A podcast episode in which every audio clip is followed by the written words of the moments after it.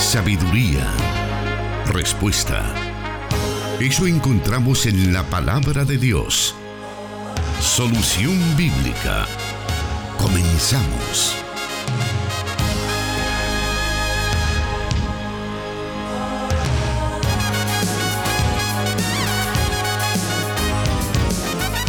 Es un enorme privilegio el que Dios nos concede de estarnos presentando en esta tarde en el lugar donde usted nos está sintonizando a través de los diferentes medios de radio que están emitiendo en estos momentos este programa, como son 100.5 FM Restauración para todo El Salvador, 1450 AM para la zona oriental del país y por supuesto desde donde se está generando esta señal, en Santa Ana, Plenitud Radio 98.1 FM y también se unen a nosotros todos los martes nuestros hermanos de Cielo FM 89.1 en el occidente de Guatemala. Un saludo a usted que está pendiente ya de nosotros en esta oportunidad. También queremos darle la bienvenida a nuestro hermano el pastor Jonathan Medrano que ya está listo con nosotros para esas respuestas a sus preguntas. Gracias hermano Miguel, un saludo especial a toda la audiencia de Corporación Cristiana de Radio y Televisión desde los estudios de Plenitud Radio acá en la ciudad heroica de Santa Ana. Y también enviamos este saludo a todos los que a través de las plataformas digitales que se ponen a su disposición eh, ya están pendientes de, este, de esta nueva emisión de su programa Solución Bíblica. Y siempre queremos agradecer a nuestros hermanos que nos hacen ver que están pendientes del programa, no solamente durante la transmisión de, que hacemos todos los martes, sino durante la semana. Están eh, pues llegando a nosotros algunos mensajes con sus preguntas, también con algunas inquietudes, con algunas observaciones, algunas solicitudes también de poder indicar a nuestros oyentes acerca de cómo encontrarnos en las diferentes plataformas para poder escuchar posteriormente este programa y revisar algunos de los datos que han sido de interés para la vida de nuestros oyentes. Queremos entonces esta tarde agradecerle a usted por tener esa preferencia a este programa. Y vamos entonces a lo que nos compete y es dar a conocer las diferentes preguntas que recibimos y por supuesto sus respectivas respuestas por parte de el pastor Jonathan Medrano basado en las sagradas escrituras. La primera de las preguntas para hoy dice, ¿qué clase de transformación se producirá en el, en el arrebatamiento de la iglesia? Esto relacionado a lo que dice el apóstol Pablo, que los muertos en Cristo resucitarán primero. Y si la Biblia también enseña que ni sangre ni carne entrarán al cielo, ¿cómo será entonces nuestra transformación? Nos dice él o la oyente. Bueno, es verdad, la Biblia afirma que habrá una resurrección general, no solamente de los creyentes, sino que también de los incrédulos. El mismo Señor lo dijo en el Evangelio de Juan cuando dijo, no os maravilléis de esto, porque vendrá hora cuando todos los que están en los sepulcros oirán su voz, y los que hicieron lo bueno saldrán a la resurrección de vida, mas los que hicieron lo malo a resurrección de condenación. Ahora, si bien es cierto la palabra de Dios enseña acerca de la verdad de la resurrección, y de la transformación obviamente que se va a producir en el momento en el que se escuche su voz, hay que aprender o entender cuál es el concepto bíblico que se debe de tener acerca de este proceso de transformación que nosotros llamamos resurrección, que muchas veces es confundido y a veces eh, se aleja del concepto bíblico. A veces quizás se sostiene una idea que no es eh, de identidad cristiana, sino que más bien de origen pagano, como el trasfondo griego que muchos creen acerca de ese tema. En primer lugar, hay que decir que lo que resucita es el cuerpo, no el alma. Y en ese sentido, la transformación se hará en el cuerpo, más revestido obviamente de una naturaleza glorificada. Parte del milagro que Dios efectuará en ese momento en el que se produzca el arrebatamiento. Es interesante que a lo largo de la historia, no solamente el cristianismo eh, ha considerado la posibilidad de una vida en el más allá. Muchas de estas corrientes incluso han permeado el pensamiento de, la, de algunos eh, que sostienen eh, o que sostenemos la verdad de la resurrección, pero con diferentes matices. Por ejemplo, en el caso de los griegos, los griegos pensaban que el cuerpo era un impedimento para la verdadera vida en el más allá. Y por eso es que esperaban el momento en el que el alma fuera librada de la prisión del cuerpo. Es decir, que concebían la vida después de la muerte en función de la inmortalidad del alma, pero rechazaban eh, firmemente toda idea de resurrección corporal. Por eso es que cuando uno lee, allá en el libro de los Hechos de los Apóstoles, en el capítulo 17, cuando el apóstol Pablo está predicando en un círculo griego en el Areópago, se dice que cuando los griegos escucharon acerca de la resurrección de los muertos, ellos se burlaban y otros incluso decían, te oiremos en otra ocasión, eh, como un sentido de desprecio a lo que Pablo estaba hablando acerca de la verdad de la resurrección. Pero también los judíos tenían, aunque no todo el judaísmo, pero sí un segmento del judaísmo, sostenía la verdad acerca de la transformación del cuerpo y también de la resurrección en el más allá. Aunque ellos concebían, digamos, la vida en el más allá, en el caso del grupo de los fariseos, porque le daban un valor al cuerpo, ellos entendían que esta resurrección era exactamente con el mismo cuerpo. Y estoy hablando específicamente de los fariseos. Los fariseos sostenían que sí existiría una resurrección y que sería exactamente con el mismo cuerpo.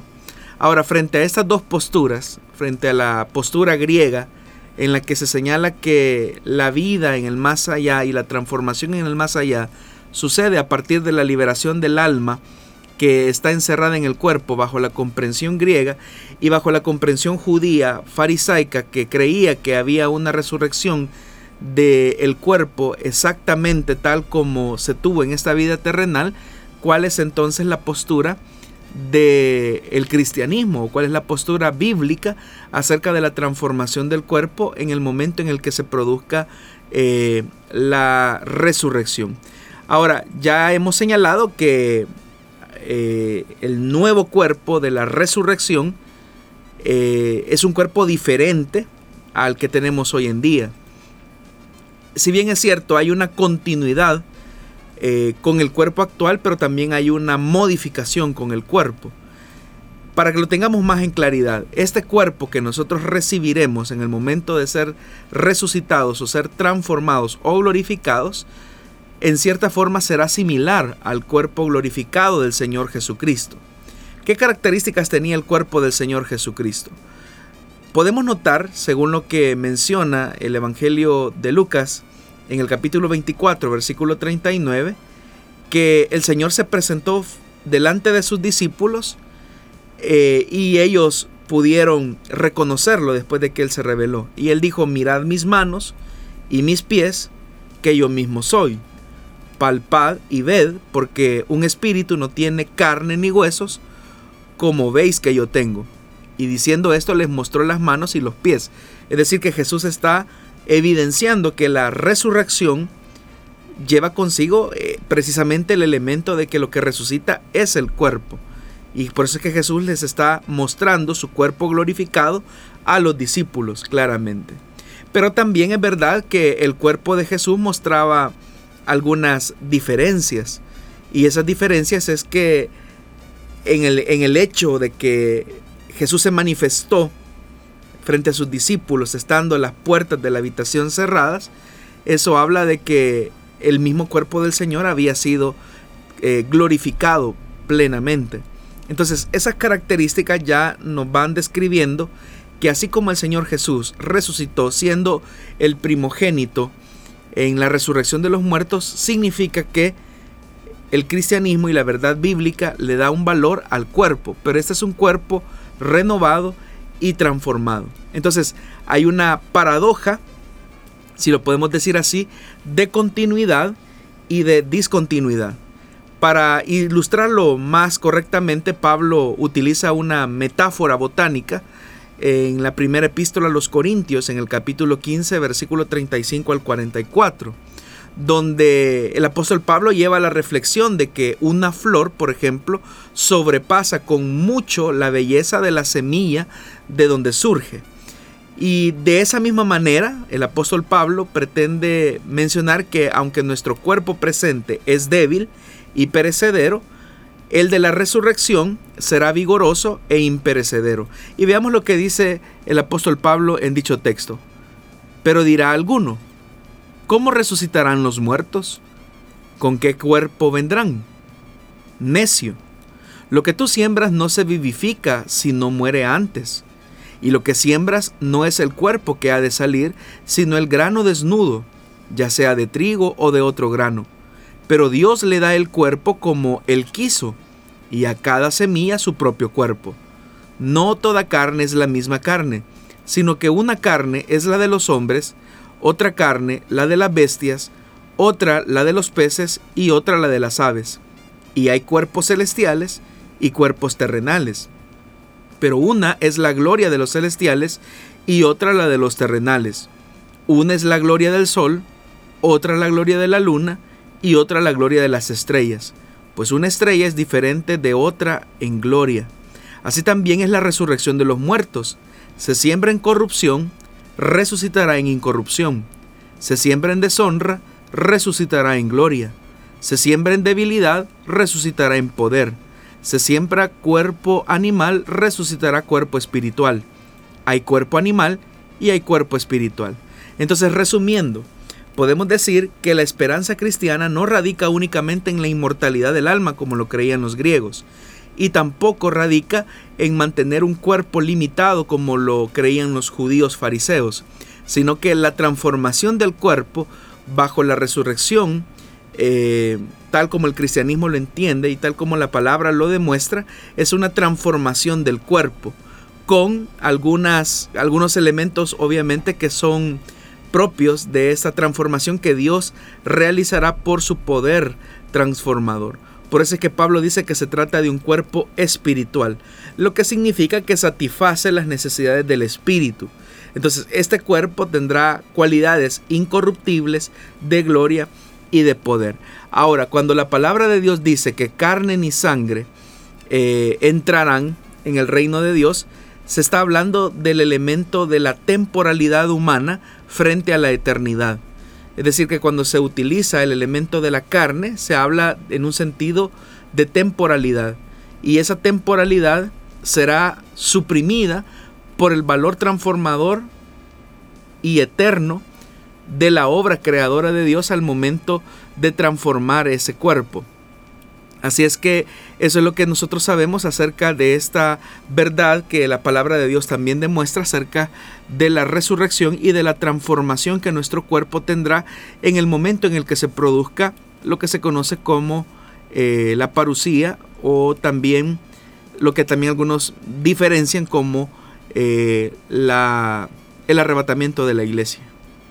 Ahora bien, desde esta perspectiva cristiana acerca de la resurrección, podremos reconocer a nuestros seres queridos en la eternidad y también cómo quedarán nuestros lazos familiares, aun cuando sepamos que algunos de ellos sufrirán la, condenación eterna.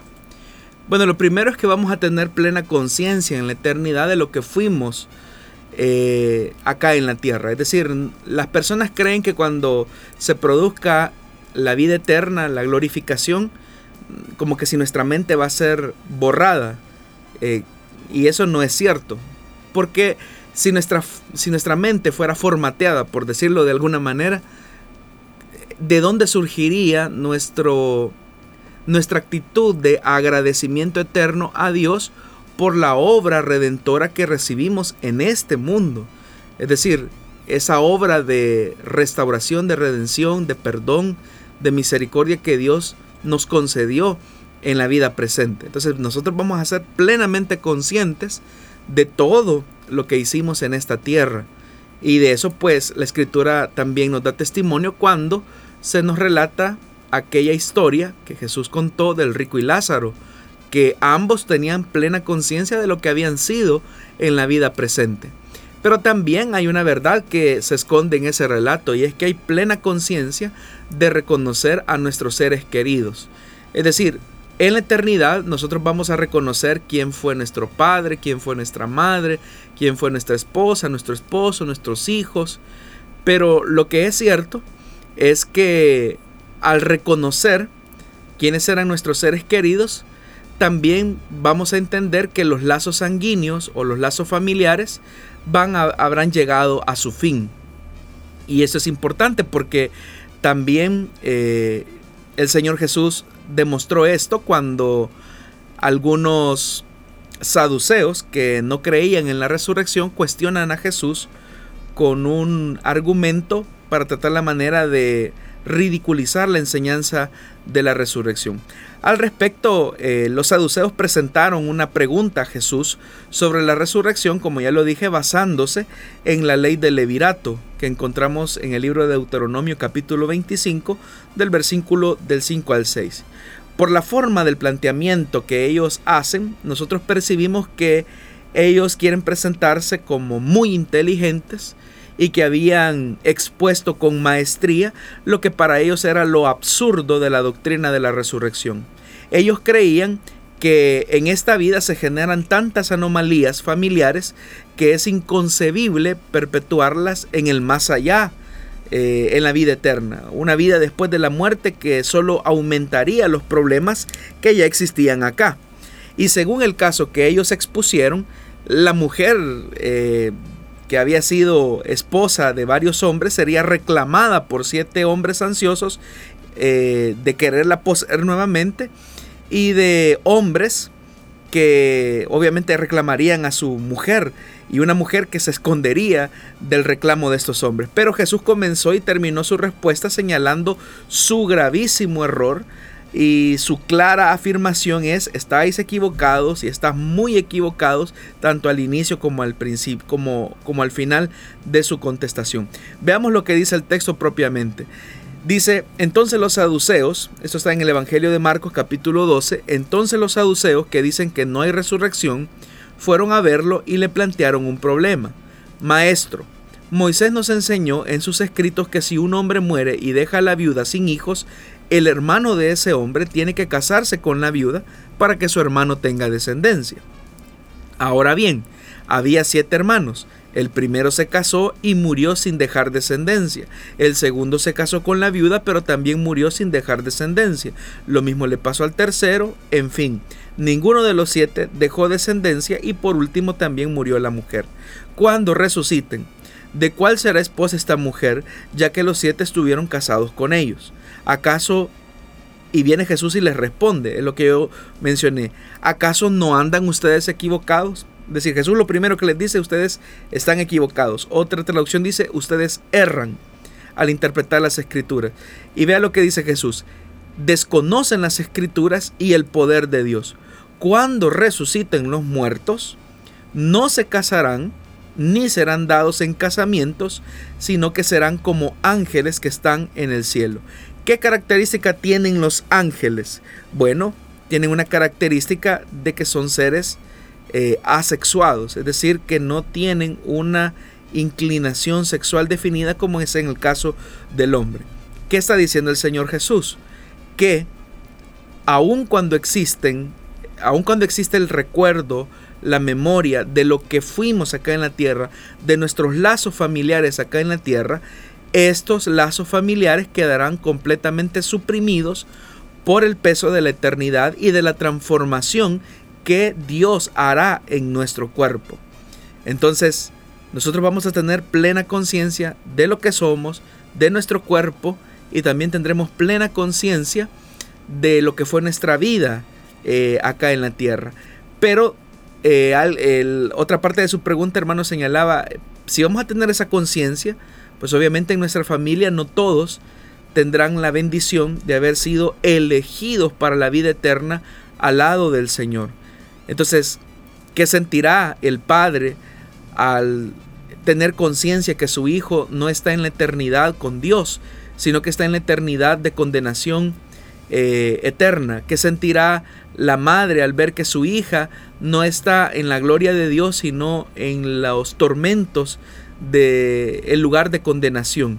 Bueno, tendrá plena conciencia, pero al ser eliminados los lazos familiares, al ser suprimidos, tendremos conciencia que esos fueron nuestros familiares, fueron nuestros parientes, pero el gozo mayor, la satisfacción de la gloria venidera, estará por encima de esos lazos familiares y eso es lo que Jesús quiere eh, mencionar, porque si nos estuviéramos atormentando por lo que le sucedió a una persona que es pariente nuestro, no sería eternidad, no sería gloria.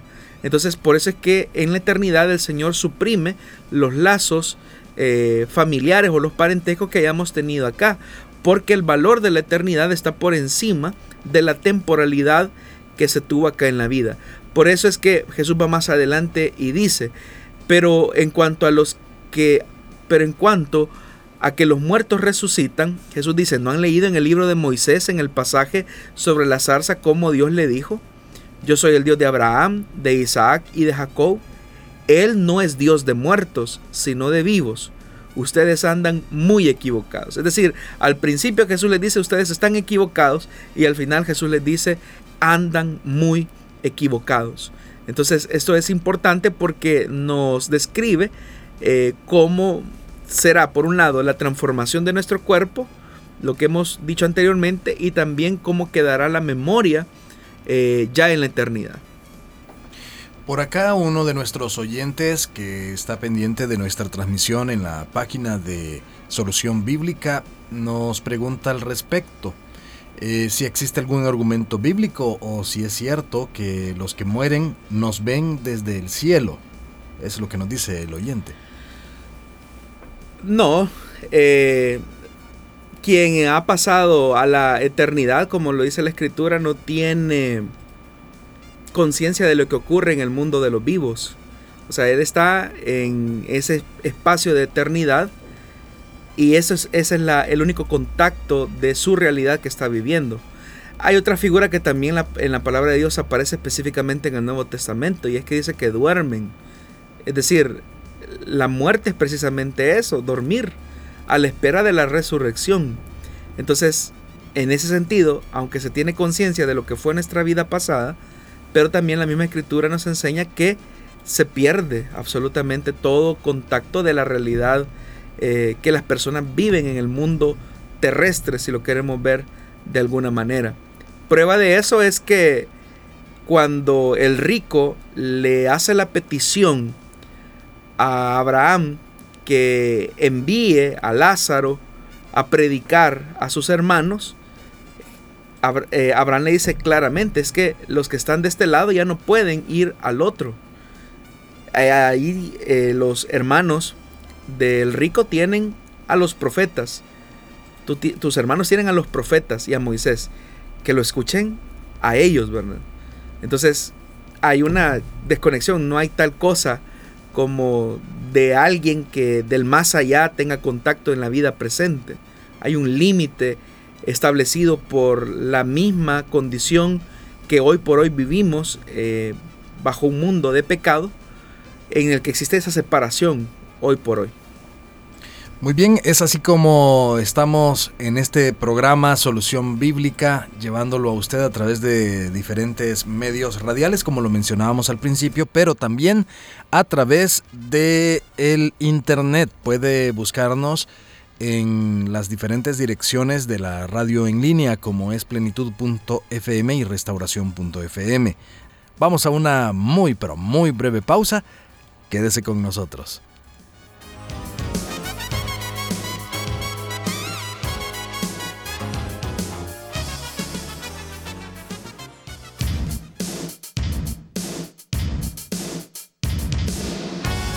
Escríbenos tus preguntas al número de WhatsApp de Plenitud Radio 503 7848 5605 y número de WhatsApp de Restauración 503 78 56 94 96.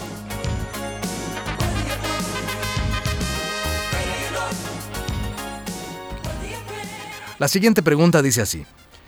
¿Por qué en Iglesia Elim no existen pastoras con ese nombramiento? ¿Cuál es su posición al respecto? ¿Bíblicamente se puede sostener su posición? Bueno, antes de responder a esta segunda pregunta, solamente quisiera darle la cita al oyente en relación al tema de la limitante que tiene una persona que ya falleció. En Eclesiastés capítulo 9, versículo 5, dice eh, la escritura, porque los que viven saben que han de morir, pero los muertos nada saben, ni tienen más paga, porque su memoria es puesta en olvido. También su amor y su odio y su envidia fenecieron ya, y nunca más tendrán parte en todo lo que se hace debajo del sol. Esto en relación al pasaje que el oyente consultaba en, la, en el periodo de intervención. Ahora, con respecto a la segunda pregunta, ¿por qué en Iglesia de Lin no existen pastoras con ese nombramiento? Y ¿Cuál es la posición de la iglesia al respecto? Bueno, primero hay que decir que cada denominación ha formado sus propios criterios de práctica de acuerdo a su propia historia, a sus antecedentes teológicos y a los momentos históricos que en algún momento les correspondió vivir. Y desde ese punto de vista debe ser respetada cualquier posición que cada denominación tome al respecto en cuanto al rol ministerial de la mujer. Ahora, que cada denominación tenga sus propias posiciones, no significa que no puedan ser consideradas, revaloradas o que éstas no puedan ir evolucionando o, cambiando. Ahora, ninguna de esas cosas se pueden dar sin un profundo respeto a las interioridades de cada una de esas denominaciones de tal manera que no se puede pasar pisoteando las conciencias de las personas solo porque a alguien se le ocurrió, sino que son procesos que llevan su tiempo y se deben de respetar la forma en que estos se construyen poco a poco. Ahora, con respecto a la otra parte de la pregunta, si se puede sostener dicha posición. Bueno, lo cierto, y siendo sinceros y honestos con la escritura, las dos posiciones se pueden sostener bíblicamente. Todo depende de cuál es el tipo de exégesis que se hace sobre los pasajes que hacen alusión al tema del ministerio. Este ejercicio interpretativo que hace cada denominación se hace con toda sinceridad, como en el caso de Iglesia de Lin, sin ninguna mala intención, y siendo sincero con lo que considera un ejercicio hermenéutico correcto y que se está haciendo con motivaciones correctas. Por eso es que este ejercicio interpretativo es el que conduce a sostener hoy por hoy eh, dicha postura. Pero como ya lo dije, eh, estas posturas eh, que las denominaciones tienen pueden ir evolucionando, siendo revaloradas, pueden ir siendo consideradas, pero respetando siempre los antecedentes, contextos históricos, a qué realidades respondieron en un momento determinado. Y así como la misión Elim respeta la posición de congregaciones que sostienen eh, el rol ministerial de la mujer, también estas, estas congregaciones y la misión Elim eh, merece ser respetada por su posición al respecto del tema ministerial en función de la mujer. Como repito, todo parte del, proceso hermenéutico y exegético que cada denominación hace y también de los elementos históricos que se van conjugando eh, en, su, en su desarrollo eh, eclesiológico. Haremos en estos momentos una pausa, pero regresamos con más del programa Solución Bíblica. Su palabra es luz. Solución Bíblica.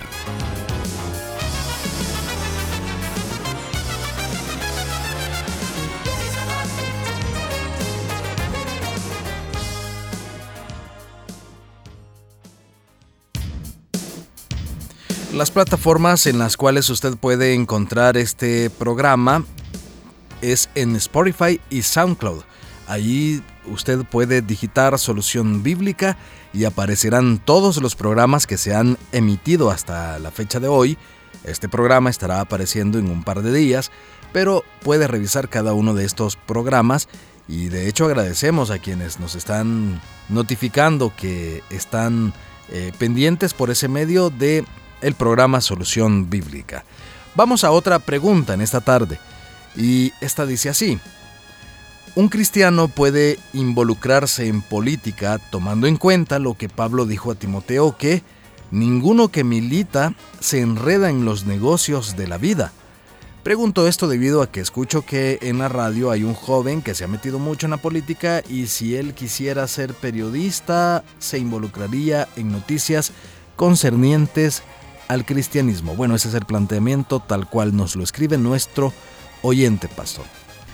Bueno, el texto al que hace referencia en la segunda epístola a Timoteo capítulo 2, el texto no tiene nada que ver cómo usted une eh, con el elemento de la política. Pablo está haciendo un planteamiento de la necesidad que Timoteo tiene de ejercitar correctamente su ministerio, así como Pablo lo ha hecho y él utiliza la figura de alguien que está militando en un ejército que no se involucra en los negocios de la vida, es decir, que no pierde el tiempo en aquellas cosas que no corresponden a la tarea que le ha sido asignada.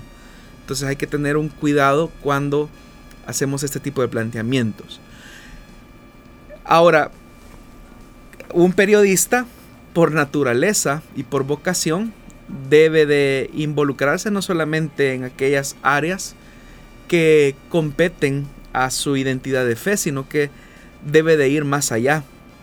Porque nosotros como cristianos no vivimos en un, en un mundo de iglesia, en el sentido de que la iglesia es toda nuestra vida, sino que nos relacionamos en un trabajo, nos relacionamos con los problemas del día a día, con la escasez de agua, nos relacionamos con la realidad de la pobreza, de la desigualdad, y todas esas son realidades que afectan a cristianos y a incrédulos. Entonces, eh, alguien que tiene la vocación de ser periodista y con vocación eh, cristiana, pues obviamente no solamente se va a interesar de los acontecimientos de la iglesia, sino que de todos aquellos que tienen que ver eh, con la realidad nacional. Ahora, el problema es que política y fe son dos palabras que pueden sugerir pensamientos de todo tipo, en la mayoría de las personas y especialmente en la iglesia. Por un lado, existe una corriente que considera que los creyentes deben ser eh, separados o separarse al máximo más bien de todo lo que tenga algún tinte o algún olor a política. Y de ahí algunas frases como yo soy ciudadano del cielo y yo nada tengo que ver con esto, o la política es muy sucia, así que nosotros no tenemos que meternos también en esto. Si Dios quita y pone reyes, entonces en nada influye que yo ejerza mi derecho al voto, así que no me tengo que meter. Entonces, esa clase de pasividad parece muy piadosa, muy espiritual, pero generalmente no aborda la enseñanza bíblica que nos habla de nuestra responsabilidad de ser sal y luz en la sociedad, tal como Jesús lo enseñó en Mateo capítulo 5. El Evangelio es un mensaje que salva al individuo, es verdad, pero tiene como propósito colateral la transformación de las sociedades compuestas por esos individuos. A eso último es a lo que llamamos nosotros política. Y como lo señalaría este pensador cristiano, eh, creyente, John Stott, él dice, en un sentido amplio, dice que la política denota la vida de la ciudad, es decir, de la polis, y las responsabilidades del ciudadano, la politis, y se relaciona con nuestra vida, nuestro entorno dentro de la sociedad. De tal manera que la política es el arte del buen vivir o el arte de vivir juntos en comunidad. Entonces, pensando en esta frase de John Stott, los cristianos entonces deberíamos eh, afectar el sistema de este mundo con una cosmovisión correcta, no solo ni principalmente a través de la política, sino que participando de los procesos democráticos, sino que también por medio de todo lo que hacemos. Es decir, debemos de afectar el sistema educativo, debemos de afectar la cultura, debemos de afectar la educación, debemos de afectar los medios de comunicación desde nuestra cosmovisión cristiana.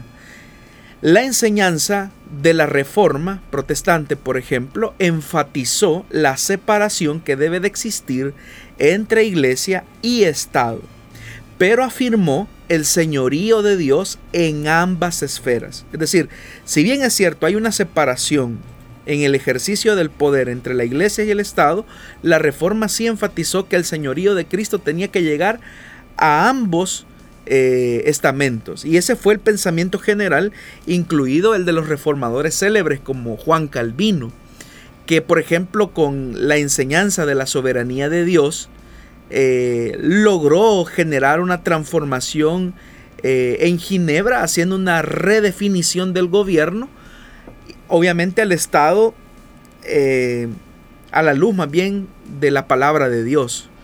Y como ya lo dije, eh, esa enseñanza de aunque existe separación entre iglesia y Estado, lo cual debe de mantenerse y es uno de los legados de la reforma, también se afirma la verdad del señorío de Dios en ambas esferas. Prueba de eso es lo que dice el Salmo 103, 19.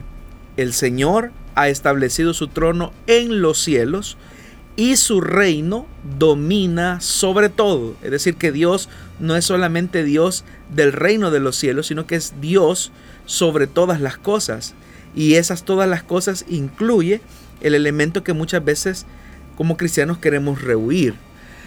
Ahora, así como el extremo de la pasividad frente a la política eh, es uno de los elementos que los cristianos rehuyen, lamentablemente hay otro extremo que está en la esquina opuesta. Es decir, encontramos en nuestros países una política profesante del cristianismo que es mucho más pragmática. Y de acuerdo a este otro segmento que caracteriza que los creyentes deben de extender el reino de Dios en la tierra asumiendo cargos políticos, lo cual no está mal, muchos creen que asumiendo cargos políticos van a resolver desde una perspectiva eh, más religiosa que de reino todos los problemas que tiene una sociedad. Y por eso es que uno entiende que ahora los discursos políticos van eh, precisamente tocando la sensibilidad religiosa. Eh, recientemente iba en una de las calles principales de Santa Ana y encontré una publicidad que me pareció interesante. Voy a omitir el nombre del candidato y del partido, pero, pero decía algo así como, con la ayuda de Dios y, y el apoyo, eh, con la ayuda de Dios y del pueblo de Israel, llegaré a ocupar tal cargo político. Primero me sorprendió varias cosas, cómo pretender manipular el tema religioso para el tema de la, del proselitismo electoral. Y lo segundo que me sorprendió es que yo entendía que éramos salvadoreños los que íbamos a elecciones populares, como las que tuvimos la vez anterior, no el pueblo de Israel. Pero, pero es parte del, pragmatismo político que existe de querer tocar la sensibilidad eh, religiosa de las personas. Y es ahí donde tenemos que tener cuidado. También hay que decir que en este extremo, en el que se dice hay que tomar posiciones estratégicas en cargos públicos, existe una tendencia, una idea de algunos sectores cristianos que dicen Dios no nos ha llamado a hacer cola, sino que a hacer cabeza. Así que por lo tanto nosotros debemos de procurar eh, una posición en los cargos públicos. Y la preocupación muchas veces de estos grupos es contener el activismo de movimientos a favor de la homosexualidad, el aborto, pero mientras es justo, como yo creo, oponerse a tales movimientos, esta clase de batallas eh, muchas veces más, va más orientada a pretenderse mostrar como una derecha conservadora que sea afín a la cosmovisión religiosa o al menos al pensamiento religioso del pueblo que, al que pretende llegar. Y por eso es que nosotros encontramos, especialmente en Latinoamérica, esa tendencia de querer mezclar el elemento religioso como un gancho para captar la mayor cantidad de votos del electorado. Entonces, es ahí donde tenemos que también tener cuidado. Es decir, el cristiano es llamado a participar de política, pero no porque no porque se valga de su identidad eh, religiosa para que de manera demagógica pretenda llegar al electorado, sino porque desde su ética, desde su comprensión, desde su testimonio, desde sus propuestas, abarque un sinfín de problemas que están dañando o atentando la vida y la dignidad humana. Bueno, vamos a continuar esta tarde escuchando estas respuestas a cada una de sus preguntas. Le invitamos para que siga con nosotros sintonizándonos. Por ahí nos están preguntando, por ejemplo, acerca de algunas eh, inquietudes que han vertido nuestros oyentes y sí, estas van a una lista donde por orden de llegada estamos eh, pues dándolas, pasándolas al pastor Jonathan Medrano para que él pueda responderlas en su debido momento. Esto puede tomar un poco de tiempo ya que cada una de las preguntas es respondida de manera amplia y la idea es que podamos todos edificarnos con las preguntas eh, de otros. A veces pues toca ejercitar un poco la paciencia, le invitamos para que usted siga, siga pendiente. Vamos a ir a una pausa y volvemos, todavía tenemos tiempo para más preguntas en esta tarde.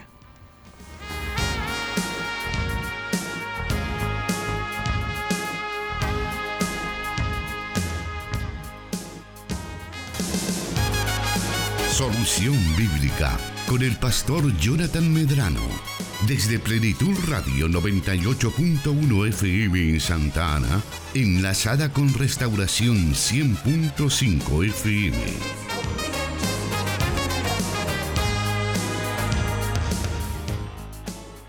Vamos a pasar en estos momentos a la siguiente pregunta de esta tarde, la cual nos dice de la siguiente manera.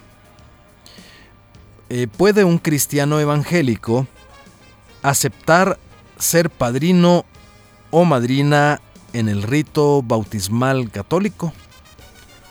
Bueno, la figura de los padrinos surgió allá en la Edad Media, cuando había altos índices de orfandad por guerra, enfermedades, y era una época en que la Iglesia Católica quería asegurarse de la educación religiosa de los niños.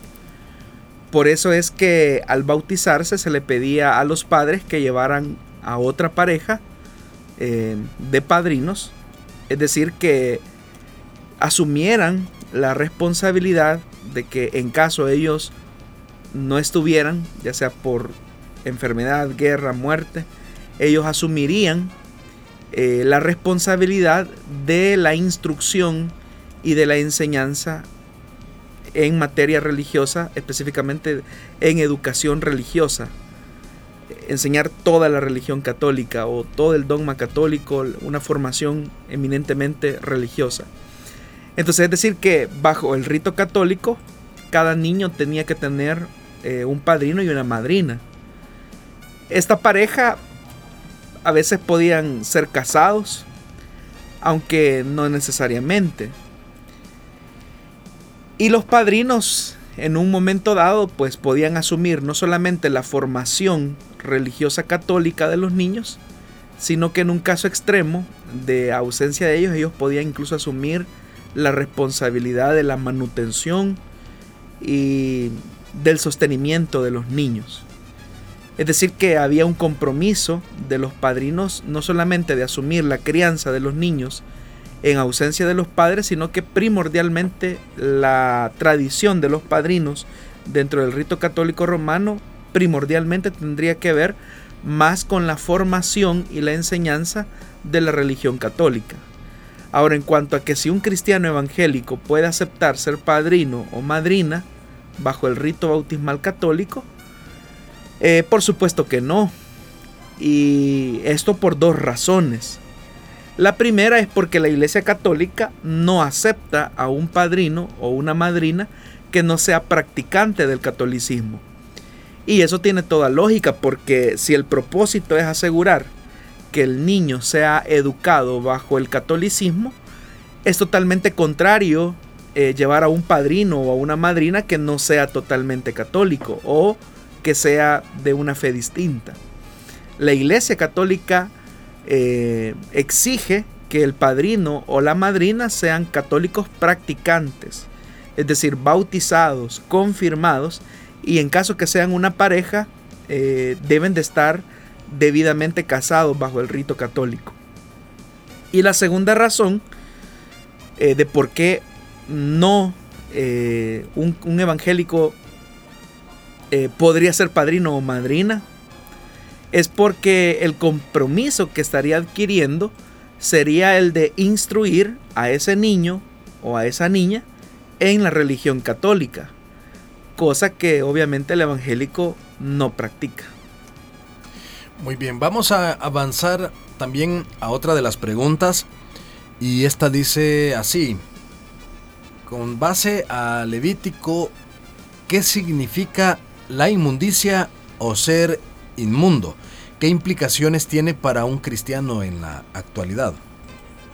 Bueno, inmundo podía ser una persona, un animal o un objeto que hubiese sido contaminado por algún tipo de impureza física, ritual o moral. Y para eso es que la ley de Levítico eh, tenía ciertas normativas específicas en cuanto a lo que consideraba eh, inmundo o que fuera como fuente de inmundicia, siendo algo desagradable a, a, la, ley de, de Dios. Ahora, en las leyes del Antiguo Testamento específicamente se consideraban inmundas, por ejemplo, las personas que hubiesen tenido contacto con un cadáver, con algún flujo del cuerpo humano, es decir, si, haya, si ha tenido contacto con sangre, con semen, con flujos de menstruación. Incluso se consideraba una mujer inmunda después de que ella estuviese en, labores de parto. A las personas leprosas también se les consideraba personas inmundas y con ello también sus pertenencias. Se consideraba también inmundo a una persona que hubiese comido carne o alimentos prohibidos. Y eso también nos conduce a pensar que la misma ley establecía que existían animales inmundos. Y de eso hay una lista innumerable en Levítico capítulo 11, por ejemplo, eh, capítulo 17, en Deuteronomio 14. También se hablaba de lugares inmundos eh, por causa de algún tipo de opresión o por prácticas religiosas prohibidas ese lugar se consideraba como un lugar inmundo o la misma idolatría era considerada inmunda. La sangre de los muertos tirados en las calles, según lo dice el libro de lamentaciones, también era considerado inmundo. Los objetos expuestos al contacto con personas o animales impuros eh, llevaba a las personas eh, a considerarlos inmundos, los defectos físicos incluso se consideraban una causa de inmundicia, según lo dice Levítico 21, porque de alguna manera deformaban la imagen de Dios.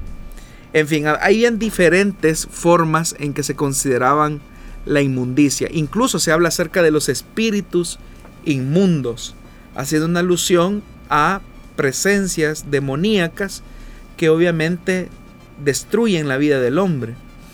Entonces habían diferentes formas en las que las personas bajo la ley eh, podían eh, limpiarse de esa inmundicia.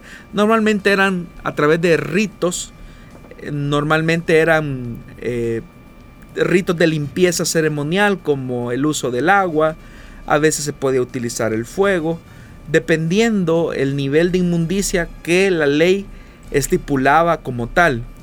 Ahora, ya en el Nuevo Testamento, nosotros encontramos también que la lepra se consideraba, repito, como un reflejo de inmundicia. Y en el Nuevo Testamento Jesús hace una, como una separación de la ley ritual o la ley cultural por el tema de la compasión sobre aquellas personas a quienes la religión consideraba como inmundos. Y Jesús rompía muchas de, de las ceremonias o las prácticas que la misma ley consideraba inmundas. Por ejemplo, el tocar a un leproso era una... Eh, automáticamente hacía una persona inmunda. Pero vemos que Jesús toca a los leprosos y lejos de contaminarse con inmundicia, los termina sanando. Entonces es un rompimiento entre el viejo pacto, por decirlo de alguna manera, y eh, la, el, el nuevo pacto en Jesús, que es básicamente como volver al espíritu y a la enseñanza de las bendiciones que Dios había otorgado a través de la mediación de Jesús. Y en la comunidad primitiva, en las iglesias primitivas más bien, o en las comunidades cristianas del siglo I, hay una seria distancia entre lo que ceremonialmente el judaísmo había considerado como inmundo y el cristianismo eh, entiende entonces que Jesús habló más de la pureza moral, más no de la pureza ceremonial, haciendo un énfasis en la limpieza eh, ética, o más bien dicho, en la limpieza moral que la persona debe de tener. Y Jesús de hecho que atacó a quienes elevaron el tema ritual por encima del elemento ético. Y por eso es que ya los discípulos, eh, las, las primeras comunidades primitivas, ya hacen una revaloración. Y eso no fue un proceso tan rápido. Porque cuando leemos en el libro de los Hechos de los Apóstoles, en aquella visión, en aquel éxtasis, como dice el libro de los Hechos que tuvo Pedro, donde ve animales inmundos que están sobre una especie de manta que desciende del cielo y baja a Pedro y Pedro escucha la voz, Pedro, levántate, mata y come. Pedro, o sea, ya siendo bautizado con el Espíritu Santo, viviendo ya en comunidad, él dice, no Señor, de ninguna manera, yo no he comido nada inmundo. Pero el Señor tiene que ratificarle y volverle a decir lo que Jesús ya había hecho en su ministerio. No llames inmundo a aquello que yo he santificado. Entonces, el mismo Pablo, más adelante, él dice que nada es inmundo en sí mismo.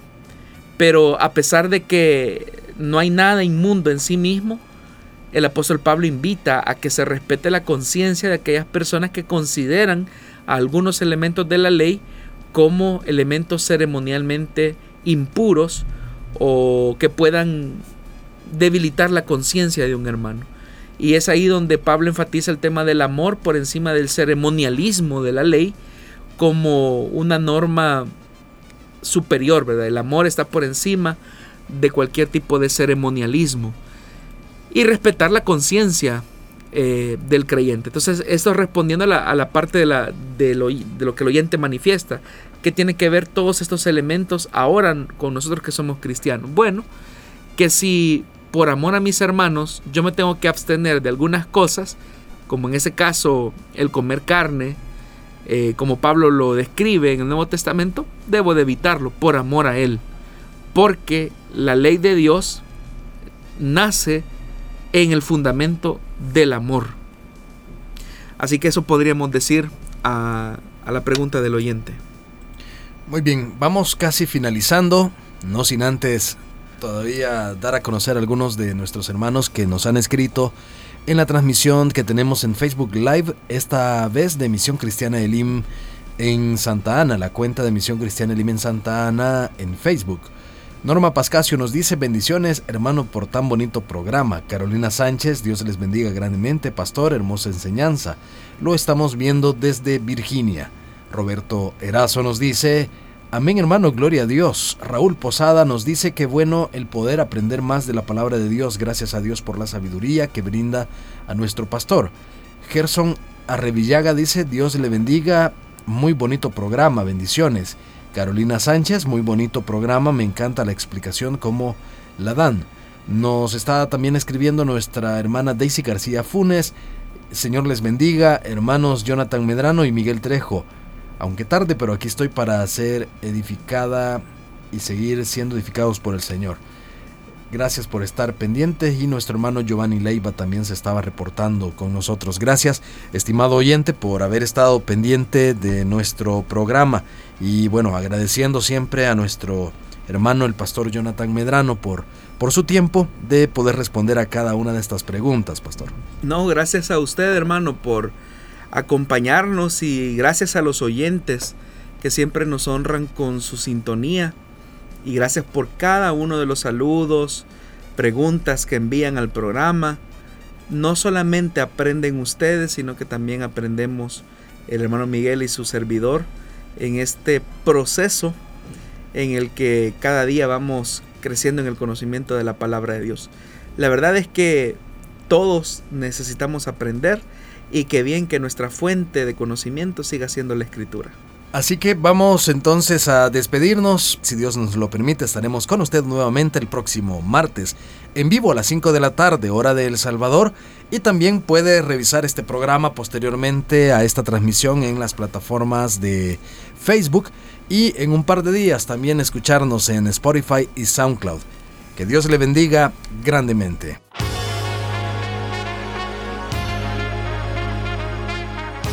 Encontramos respuesta en la palabra de Dios. Solución bíblica. Hasta el próximo programa.